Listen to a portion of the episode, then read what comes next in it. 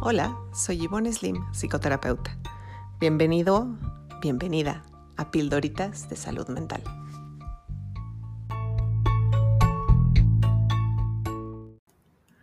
Hoy vamos a hablar sobre pedir ayuda. Pedir ayuda puede hacernos sentir muy vulnerables. A veces conlleva muchísimo esfuerzo, sobre todo al hacerlo cara a cara, por el miedo a ser rechazados o a que nos decepcionen. También puede ocasionar sentimientos de vergüenza, así que a veces preferimos meter todas nuestras necesidades en una pequeña cajita y esconderlas, convenciéndonos de que solo necesitamos seguir adelante un paso a la vez. Y es extraño, porque pedir ayuda es un instinto con el que nacemos. De bebés, hacemos todo lo necesario para llamar la atención de nuestro alrededor hacia nuestras necesidades. La fuerza del llanto de un bebé con hambre no se puede negar. Su sonrisa cuando necesita contacto y atención puede transformar hasta el peor de nuestros días con solo verlos. Sus manitas, todo el tiempo extendiéndose hacia el mundo para tocarlo. Este instinto no se ha ido, está dentro de todos nosotros.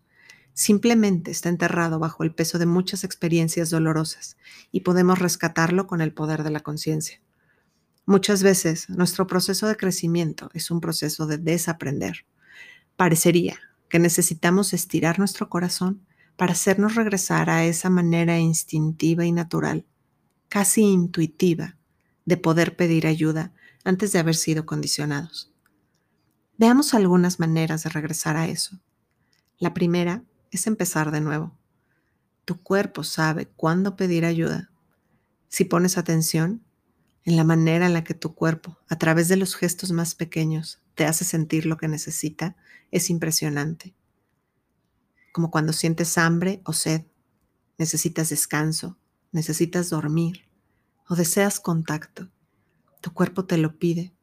Incluso podemos a veces hasta sentir la necesidad de decir la verdad, como si el cuerpo se moviera hacia adelante. Si empiezas a poner atención a todo esto, vas a reconectar con esa capacidad de pedir ayuda.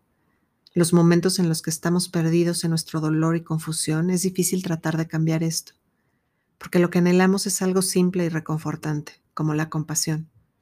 Pero cuando entrenamos nuestra atención para empezar a poner un poco más de vida a todos esos mensajes sutiles de nuestro cuerpo, en esos tiempos en los que tenemos relativa estabilidad y relajación, los músculos de pedir ayuda van a empezar a ejercitarse de manera que vas a poder hacerlo cada vez más intuitivamente cuando lo necesites. La segunda manera es practicar la receptividad. Pedir y recibir. Despertar y quedarnos dormidos. Inhalar y exhalar. Son solo algunos de los duetos, de los bailes, de todos estos movimientos ondulatorios de la vida. Sería mágico estar siempre listos para ser amados, tener energía todo el tiempo y estar dispuestos a la acción, y siempre sentir gratitud y ganas de hablar.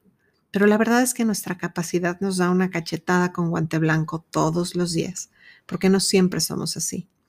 Para ser capaces de pedir ayuda, necesitamos ser capaces de recibir. Podríamos pasar toda una vida sin darnos cuenta de cuánto esfuerzo necesita nuestro cuerpo, por ejemplo, para respirar. Al inhalar, los músculos de la garganta expanden toda la vía respiratoria. Una parte de nuestro corazón se prepara para recoger el oxígeno y llevarlo a los pulmones. Las costillas crecen para hacer espacio y el diafragma empuja hacia abajo en el abdomen. Todo esto es receptividad, todo esto es solo para inhalar, porque la receptividad en esencia es activa. Hay que armonizar con el gesto de pedir ayuda. Aquí también puedes empezar por aquello que se sienta seguro. Por ejemplo, puedes aceptar que necesitas tomar un descanso o dar un paso hacia atrás cuando necesitas hacer algo. Tal vez pueda verse como abrir una ventana y respirar el aire fresco, recibirlo. Puede verse como dar las gracias con todas sus letras al recibir un comentario bonito. La receptividad puede verse también cuando juegas con un niño y te abres a divertirte. Puede verse como tirarte en el pasto y dejar que el sol acaricie tu cuerpo. La parte más importante de la receptividad es que no pierdas de vista que todos necesitamos apoyo y ayuda. La tercera manera es soltar el control, por muy atemorizante que suene.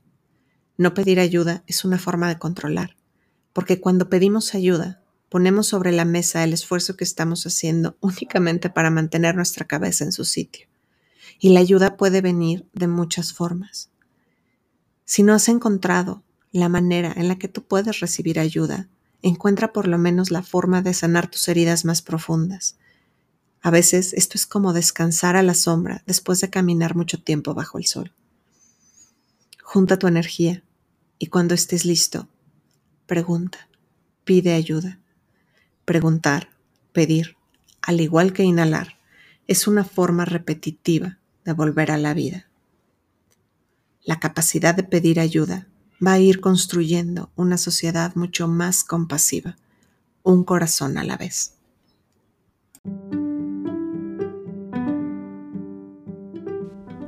Muchas gracias por haber escuchado este episodio de Pildoritas de Salud Mental. Te espero en mis redes, me puedes encontrar en mi página web felizporquesí.com o en Facebook como Feliz Porque Sí por Ivonne Slim o Ivonne Slim Feliz Porque Sí en Instagram. Nos vemos pronto.